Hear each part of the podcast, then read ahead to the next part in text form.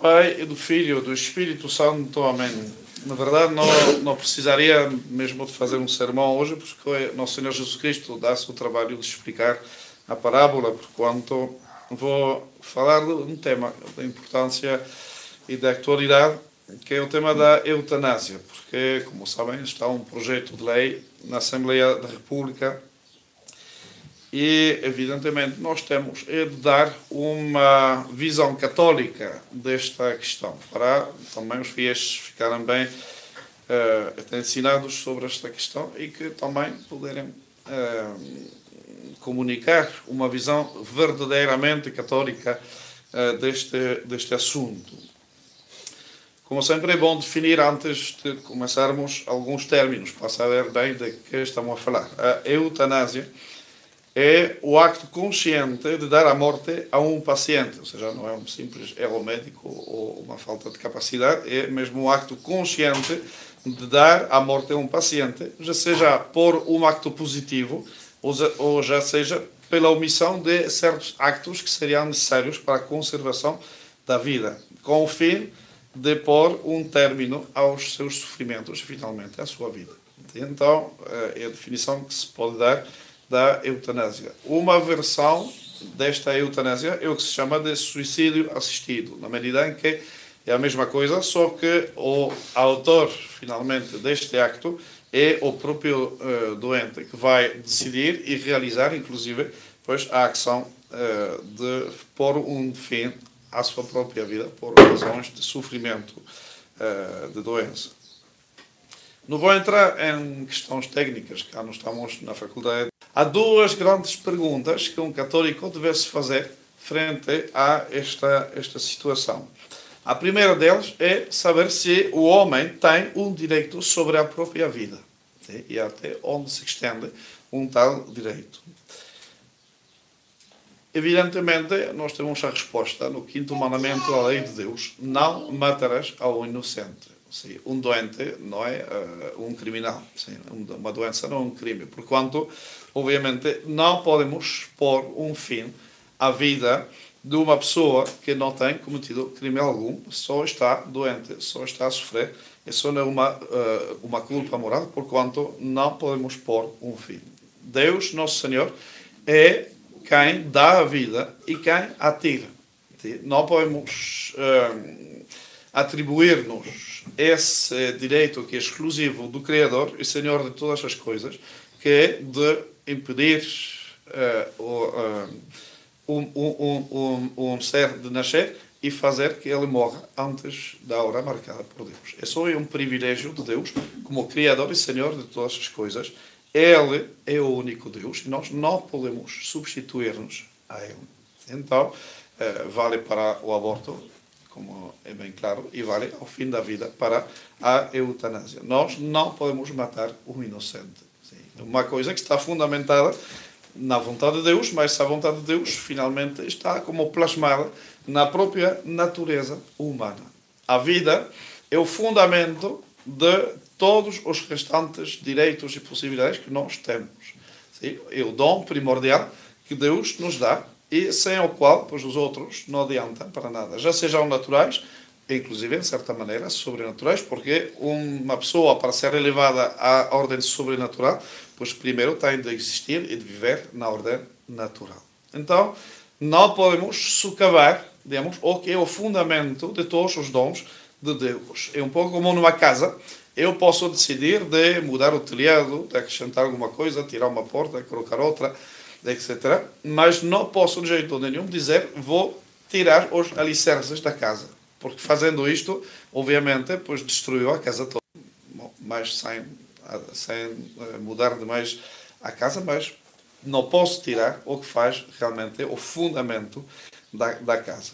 E então, nós não podemos dispor do jeito que queramos, pois, da nossa vida, nem uh, a nossa, nem a de outros, salvo pois, uh, como, como, como disse, se não for um inocente.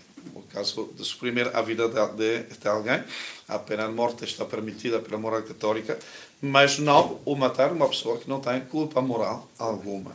também podemos expor a nossa vida a um risco de morte. Por exemplo, o soldado que vai para a guerra, uma guerra justa, ou a polícia que sai para a rua para manter a ordem pública e arrestar os ladrões, pois são pessoas que, quando saem a cumprir o, o, o, o, seu ofício, pois não sabem se vão voltar para casa vivos. Estão lá a expor a sua vida, sim? mas para um bem comum, um bem superior, que é a segurança e a paz da sua, da, da sua pátria. Então, eles têm o direito e o dever, inclusive, de expor a sua vida, porque é para um bem comum. Mas a guerra em si, ou, ou sair na rua para manter a ordem pública, não é a mesma coisa que matar-se. É um risco de morte, mas não é uma ação que uh, não é um suicídio. Enfim. Nunca está permitido, então, matar diretamente uma pessoa, já seja por ação ou por omissão. Aliás, o que se deve fazer são os chamados cuidados paliativos, ou seja, que a gente tem de fazer a maneira da pessoa poder viver uh, da melhor maneira possível, sem sofrer demasiado na medida em que se pode uh, mitigar aquele sofrimento. É de todo legítimo fazer isto e uh, podemos e devemos procurar para os nossos doentes a existência desses cuidados paliativos. Então, o esforço do próprio eh, eh, eh, Estado, da sociedade civil, tem de, focar, de, de focar sobre a questão de permitir o acesso a cuidados paliativos para todos os doentes graves e não em ver a maneira de suprimir a outra pergunta que temos de nos fazer é qual é o Deus? É única. Não há outra religião, não há uh, outra filosofia que tenha o mesmo que dê a, a, a dor, ao sofrimento, o mesmo sentido de que o nosso. De facto, todos os homens, tarde ou cedo, de alguma maneira ou outra, pois sofrem o sofrimento, não é próprio dos cristãos, como é bem evidente. Mas o sentido, a interpretação que nós damos é de todo diferente. São Paulo resume isto a dizer: Eu completo no meu corpo o que faz falta à paixão de Cristo. Ou seja, que para nós o sofrimento tem um sentido na medida em que está em relação com o sofrimento de nosso Senhor Jesus Cristo na cruz, com o mistério da redenção pela paixão e morte de nosso Senhor Jesus Cristo na cruz. Sofrer, então, não é um mal absoluto. É um mal, evidentemente, mas não um mal absoluto. Não é uma coisa absurda, não é uma, não é uma situação sem sentido nenhum. É justamente a ocasião que nós temos de participar na obra da redenção, já seja expiando os nossos pecados ou expiando, inclusive, pecados de outros. Assim como fez nosso Senhor Jesus Cristo na cruz, ele sofre e morre, não por pecados próprios, pois não tem, mas sim para a redenção dos pecados dos outros. E é muito irónico, quase blasfemo, que este voto da lei tenha lugar justamente na data centenário, no centenário da morte da Jacinta Marto, uma das videntes dos pastorinhos de Fátima, que justamente morreu com uma doença dessas muito, muito dolorosas, mas que ela aceitou a pedido de Nossa Senhora sofrer ainda mais.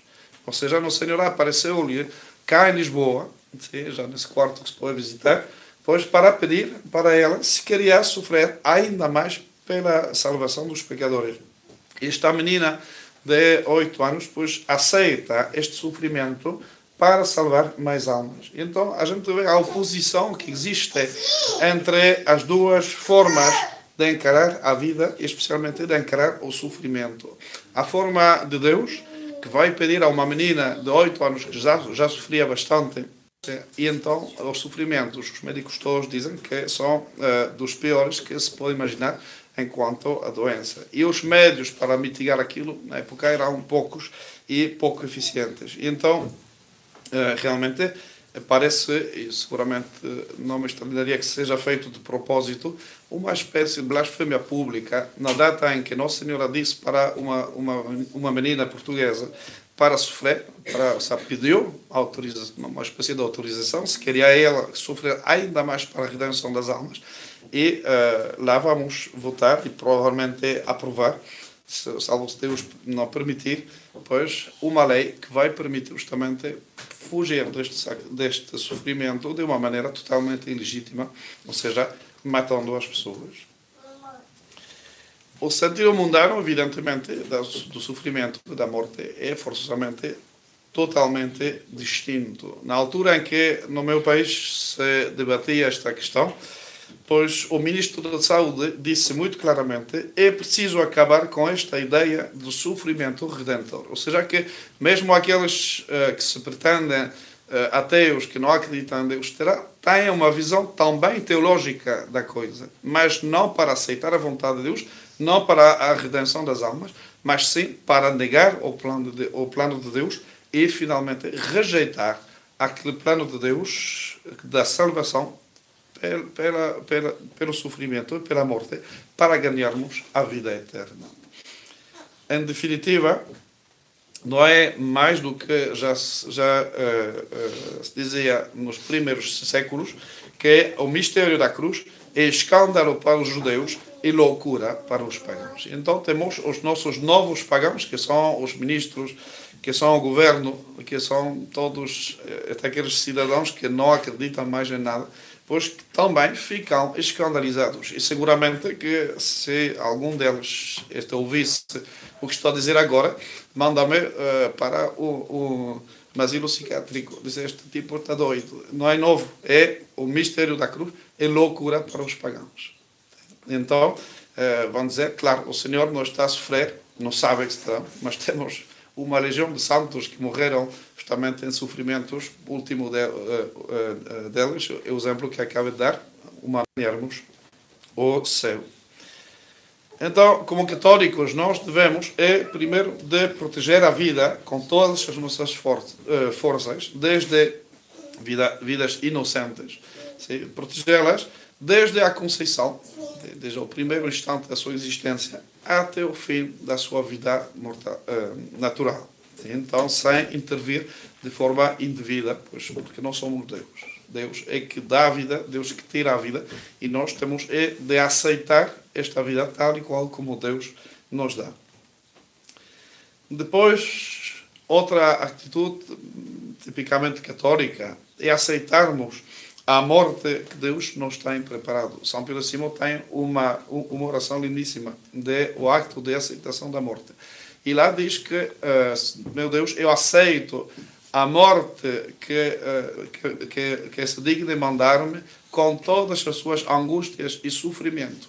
Sim? Então, um católico deve estar disposto a encarar a morte, que seja a da pessoa que fica adormecida aparentemente na sua cama sem ter sofrido nada, como a do mártir que oferece a sua vida no meio de tormentos, ou a do doente que vai também oferecer os, os seus sofrimentos. Isso não significa que um católico não vai ter a possibilidade de aceitar cuidados paliativos. A Igreja pois, tem falado muito claramente sobre isto.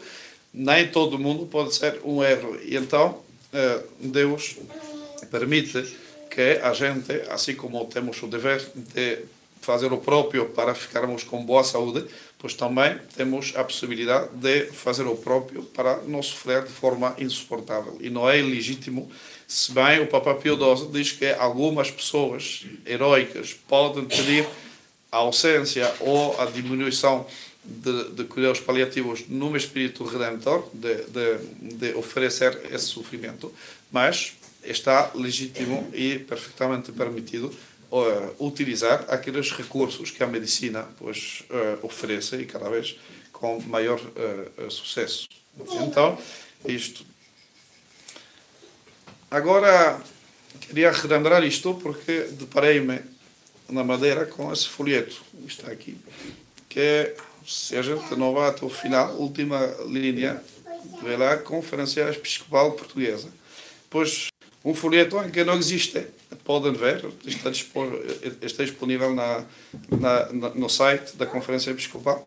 Então, esse folheto não existe, é o nome de Deus. Será, não está nomeado uma vez, nem Deus, nem Jesus Cristo, muito menos. Sim, não está mencionado o quinto mandamento, não matarás. Sim. E não se fala, em absoluto, do valor do, do sofrimento.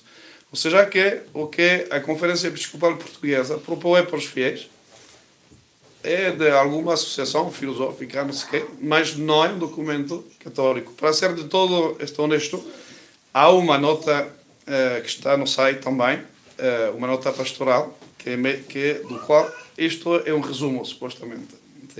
E nessa nota tem uma linha para cada uma das duas, duas coisas que eu disse, ou seja, que não se pode dizer que uh, não falaram nada. Mas fala isto numa coisa que ninguém vai, vai ler, ou seja, evidentemente, porque isto está disponível no site e mais nada. O que as pessoas têm nas paróquias é este folheto. E quando a gente faz um resumo, se eu fosse o professor de, eh, de, de, de, de português de quem fez este resumo, põe o zero. Porquê? Porque um resumo é pegar no que está o essencial, o que é mais importante e deixar a um lado o que é secundário. E lá tomaram coisas que estão certas, a maioria delas, bem, a filosofia que, que está por trás é bastante personalista, mas enfim, mas o que está dito lá não é falso. Mas faltam as duas coisas mais importantes que tinham de dizer. Porquê? Porque em vez de pregar a fé católica, em vez de ter fé na sua missão de bispos católicos, estamos com medo. Temos e sofremos de um clero que é um clero cobarde, que tem 80% da população que é disposta a segui-los porque são católicos.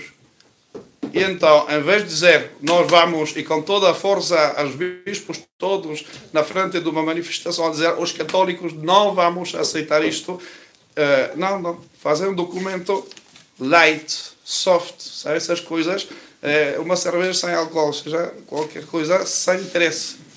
Sim. Então, uh, estamos fartos daquela covardia dos nossos chefes, e nós temos é de uh, proclamar a verdade na frente do, desse povo que não quer mais a lei de Deus. Sim? A Igreja Conciliar, o Papa Paulo VI resume a religião do, de, do, do Deus que se fez homem encontrou-se com a religião do homem que se faz Deus. Podia-se esperar um confronto, um combate, mas o que houve é um grande entendimento. Por quê? Porque a religião católica conciliar pois já não é a religião fundada pelo Deus que se fez homem. É uma religião que assumiu os ideais liberais, os, os, os ideais maçónicos, e que está a produzir esse tipo de coisas.